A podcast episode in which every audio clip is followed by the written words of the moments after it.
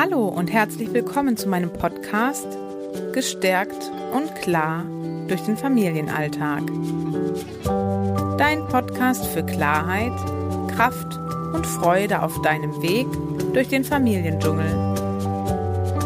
Ich bin Johanna Dombert und freue mich, dass du hier bist.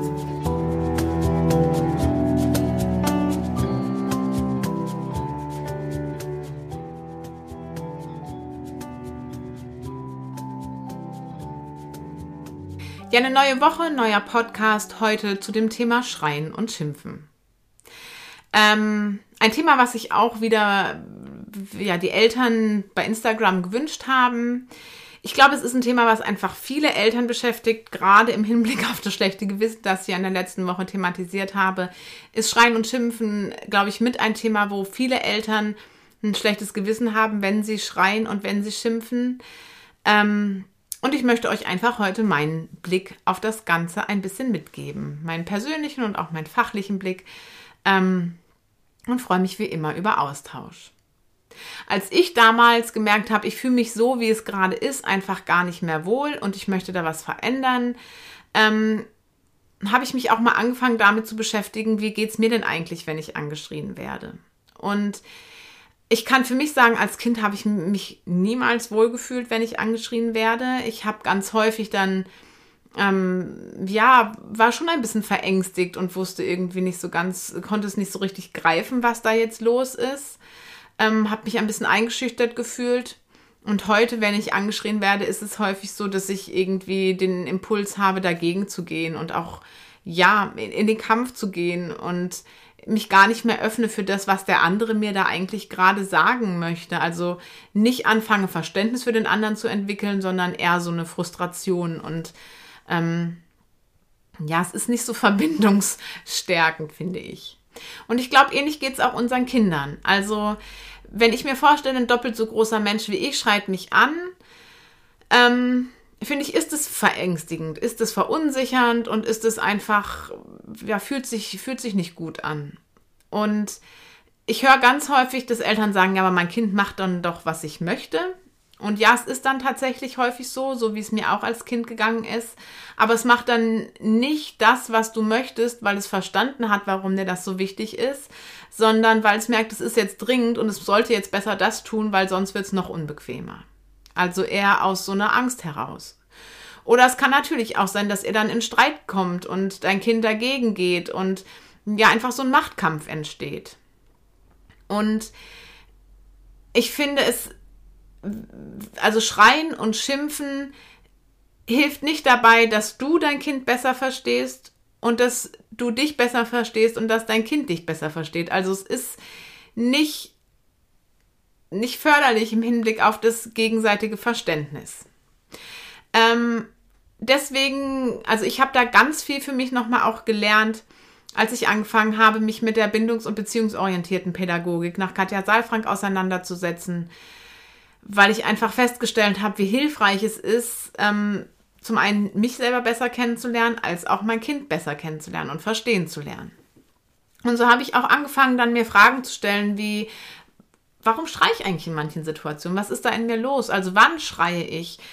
Was ist mir in den Situationen eigentlich wichtig? Also was möchte ich eigentlich mit meinem Schreien erreichen? Und welche Gedanken tauchen denn da so in mir auf?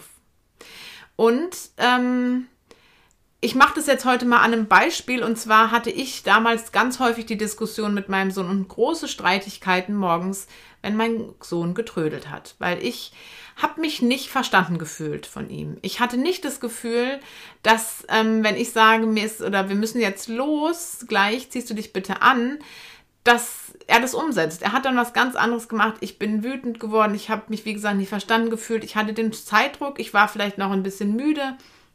Das alles waren bei mir so Situationen, die dazu geführt haben, dass ich wütend wurde und laut wurde. Und ähm, ja, also das mal zu erkunden, und dann auch noch mal zu gucken, was tauchen denn da in mir für Gedanken auf? Also in der Situation habe ich mich auch total unfähig gefühlt als Mama, weil ich dachte, alle kriegen das hin, pünktlich mit ihrem Kind aus dem Haus zu gehen. Bei uns ist es immer ein Streit. Und hatte dann auch so Gedanken, ja, da musst du jetzt mal härter durchgreifen. Da kannst, das kannst du jetzt nicht durchgelassen. Du hast schon ein paar Mal angekündigt, dass ihr los wollt. Wenn er es jetzt nicht macht, dann muss er auch mal eine Konsequenz spüren. So Gedanken kamen beim, sind bei mir aufgetaucht. Und ja, ist trotzdem, also wir, wir haben es dann häufig geschafft, natürlich auch aus dem Haus, aber ich habe mich damit nicht wohlgefühlt und mein Kind hat sich damit nicht wohlgefühlt. Und dann war der Punkt für mich, etwas zu verändern. Und dann habe ich angefangen, einfach mich zu verstehen ähm, und auch nochmal die Perspektive meines Kindes einzunehmen. Also warum trödelt mein Kind denn eigentlich? Welche Gefühle stecken dahinter? Welche Bedürfnisse? Bei ihm war es tatsächlich, dass er so ein bisschen auch traurig war, dass jetzt er in den Tag geht und ähm, den Vormittag nicht mit mir verbringen wird. Und ähm, ja, dass er einfach auch sein, sein Spiel verlassen muss, dass er ähm, vielleicht auch so ein bisschen eine Angst vor dem, was im Tag kommt. Weil wenn wir mal anfangen, die kindliche Perspektive einzunehmen, Kinder, die noch nicht so vorausschauend denken und handeln wie wir Erwachsenen, für die ist der Tag erstmal so ungreifbar. Und sich da auch einfach mal einzufühlen, hat bei uns schon ganz viel Druck rausgenommen. Und dann habe ich noch mal so für mich auch reflektiert, warum werde ich denn so wütend? Also auch welche Gefühle werden in mir berührt? Und ähm, auch mal zu gucken, wie wurde mit mir als Kind vielleicht auch umgegangen. Also das sind alles Dinge, die uns prägen im Umgang mit unseren Kindern und gerade auch beim Thema Schreien und Schimpfen. Und also was ich immer wieder feststelle, zum Beispiel, also ich hatte Morgende, in denen lief alles relativ entspannt und es gab Morgende, da ist es ziemlich schnell eskaliert. Also auch mal zu gucken, was ist an welchem Tag anders? An dem einen ist mein Stressglas vielleicht, also ich bin selber schon sehr stark gestresst. Da bin ich schon, ähm, ja, im, im ne, kurz vorm roten Bereich sozusagen vielleicht. Ähm, und wenn ich gestresst bin, dann gelingt mir das eben nicht mehr so gut, mich in mein Kind einzufühlen und liebevoll und wohlwollend mit mir umzugehen, sondern dann, dann ähm, laufe ich schon so auf Hochtouren und dann brauchst du nur einen kleinen Tropfen, der das fast zum Überlaufen bringt. Deswegen lohnt es sich auch immer noch mal zu gucken, wie, wie ist mein Stresspegel insgesamt? Also wo habe ich Stress im Alltag? Wo kann ich Stress reduzieren? Wie kann ich den Stress überhaupt erstmal identifizieren?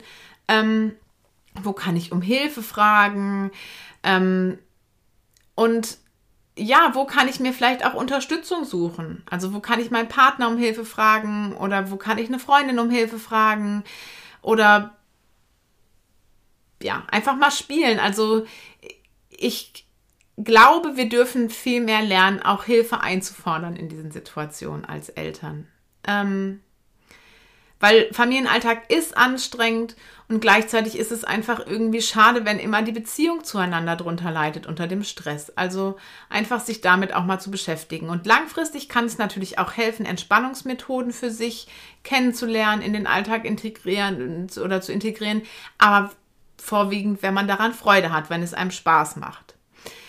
Es kann genauso gut auch anders helfen, Dinge zu tun, die einem Freude bereiten, die Hobbys mal wieder ausüben oder einfach mal gucken, woher kommt diese Unzufriedenheit in mir? Und weil wir ja alle auch irgendwie so blinde Flecken haben und wenn wir anfangen, uns mit uns selber zu beschäftigen, vielleicht auch Punkte haben, wo es ein bisschen unbequem ist hinzugucken, wo auch Gefühle auftauchen, die wir vielleicht nicht so ganz so gerne fühlen, die vielleicht auch ein bisschen schmerzhaft sind, finde ich, ist es immer total schön, sich Begleitung zu suchen auf dem Weg. Also einfach jemanden an der Seite zu wissen, der, der für einen da ist, dem man das mitteilen kann, bei dem man das Gefühl hat, gehört zu werden und ja, einfach auch ein bisschen, ähm, der einem den Raum gibt und der einem den Halt gibt, dass eben diese Gefühle auch mal da sein dürfen. Also das finde ich ist so grundsätzlich einfach als, als Einstieg total wichtig, weil gerade bei Schreien und Schimpfen hilft es meiner Erfahrung nach nicht nur in diesen Akutsituationen was zu tun, sondern wir dürfen auch präventiv schon mal ein bisschen schauen. Und wenn dann aber eine Situation ist, in der man irgendwie merkt, man ist sofort auf 180, finde ich, ist das schon mal total cool. Also überhaupt erstmal, dass man es merkt, ähm, dass man gerade so unglaublich rasend wütend wird und so unglaublich schnell wütend wird, das ist der erste Schritt. Also so, so ein Bewusstsein einfach dafür auch zu entwickeln, was passiert da gerade in mir, in meinem Körper. Ähm, Was ich auch wichtig finde, was ich immer wieder von Eltern höre, ist so, dass Eltern denken oder sich gewisse Gefühle und Gedanken auch verbieten, die in so Situationen manchmal einfach auftauchen. Und ich finde, wir dürfen natürlich gucken, wo die Gefühle hingehören. Also ich finde, in den seltensten Fällen gehören sie zu dem Kind. Aber wir dürfen trotzdem alle Gefühle und Gedanken haben. Und manchmal hilft es, es entweder innerlich einfach auch mal rauszulassen, ähm, oder im Anschluss dann auch mal mit einer guten Freundin zu telefonieren oder mit dem Partner abends, da sich auch einfach mal auszukotzen und zu sagen, es war einfach heute wieder so anstrengend und nervig und ich habe keine Lust mehr. Also diese Gefühle dürfen da sein. Und wenn sie den Raum haben, da zu sein, dann können sie auch leichter wieder gehen. Aber wenn wir uns das verbieten, weil wir denken, dann sind wir keine gute Mutter oder kein guter Vater, dann halten sie auch so ein bisschen fest und dann machen sie so eine Grundanspannung. Deswegen, ich finde wirklich, diese Gefühle dürfen da sein und eben, sie sind in der Situation beim Kind falsch aufgehoben. Deswegen, vielleicht magst du auch mal schauen, ob du dir so Sachen einfach aufschreibst und in dein Tagebuch schreibst oder wie gesagt, einfach auch im Nachhinein nochmal mit jemandem anderen drüber sprichst. Was man ja immer wieder liest, ist, ähm, dass man auch vielleicht atmen sollte oder zählt oder sich ablenkt, sich abklopft, was auch immer. Ich finde, das hilft, aber es hilft nicht, um die Gefühle, die da sind, wegzumachen, sondern es hilft dabei, ein bisschen aus dem Gefühl rauszukommen, um eine konstruktive Lösung finden zu können. Und trotzdem wird das Gefühl da sein und diese Energie wird da sein und die darf einen Platz bekommen. Aber manchmal hilft es, erstmal in dieser Situation aus dem Gefühl rauszukommen, um diese Situation erstmal zu lösen und wie gesagt, dem Gefühl im Nachhinein einen Platz zu geben. Ähm, da kannst du für dich aber auch noch mal gucken, was für dich passt. Also ob schütteln, ob abklopfen, ob Atmen, ob Zählen, ob das für dich Methoden sind. Ich habe mich mit keiner Methode so richtig wohlgefühlt, muss ich sagen. Was bei mir aber immer wieder geholfen hat, ist es auszusprechen. Also auch einfach mal zu sagen, ich bin hier gerade voll und ganz überfordert. Ich brauche mal einen Moment. Oder zu sagen, ich merke, ich werde innerlich kribbelig und unruhig, weil ich einen Termin habe und wie kriegen wir das jetzt zusammen gelöst? Was brauchst du von mir? Was brauche ich von dir? Wie können wir das gemeinsam jetzt lösen? Und hilfreich ist es immer, eine Pause zu machen zwischen Reiz, also Kind macht etwas, was uns wütend macht, und Reaktion, ich tue etwas daraufhin. Ähm, weil wenn wir eine Pause machen, dann können wir einfach den Weg gehen, der in der Situation auch wirklich hilfreich ist. Und das ist das, was ich für mich auch lernen durfte. Also zu gucken, was will ich denn jetzt eigentlich in dieser Situation? Also nochmal, um bei dem Beispiel zu bleiben, morgens, was will ich? Ich möchte eigentlich möglichst schnell und möglichst entspannt das Haus verlassen, weil ich hasse es, wenn der Morgen schon so stressig ist. Also kann ich für mich gucken, wie kriege ich das jetzt am besten hin? Wie kriegen wir als Familie das am besten hin? Was brauche ich dafür? Was brauchen meine Kinder dafür? Und ja, sich einfach auch mal nochmal wirklich mit den Kindern zu beschäftigen, weil die Dinge, die Kinder tun, tun sie wirklich nicht mit einer bösen Absicht. Also sie tun viele Dinge einfach aus ihrer kindlichen Wahrnehmung heraus. Und wenn wir schreien und schimpfen, dann nehmen wir sie nicht mit. Also dann, äh, das ist eher für die Kinder wie so ein, wie so ein plötzlicher Donner, der da ist und es gab gar keinen Blitz so ungefähr. Also sie haben gar nicht mitbekommen, was war vorher. Und wenn, wenn ein Kind morgens trödelt, ja, und es vielleicht einfach, weil es so spannend findet, dass da noch so viel Spielzeug liegt, ist das Kind erstmal in der Wahrnehmung. Und wenn ich mein Kind nicht begleite, morgens, dann ist es so plötzlich, wenn ich dann auf einmal wütend werde. Und manchmal ist so ein dahergerufenes, ja, machst du dich aber jetzt bitte fertig, wir müssen gleich los. Ähm, für ein Kind überhaupt, das kommt vielleicht manchmal gar nicht an. Also da lohnt es sich wirklich, sich auch nochmal mit den eigenen Kindern zu beschäftigen. Und was ich immer wieder höre, also da möchte ich auch noch mal ganz kurz drauf eingehen. Das ist eigentlich was, was ich auch ähm, grundsätzlich irgendwann noch mal in einem anderen Podcast besprechen kann.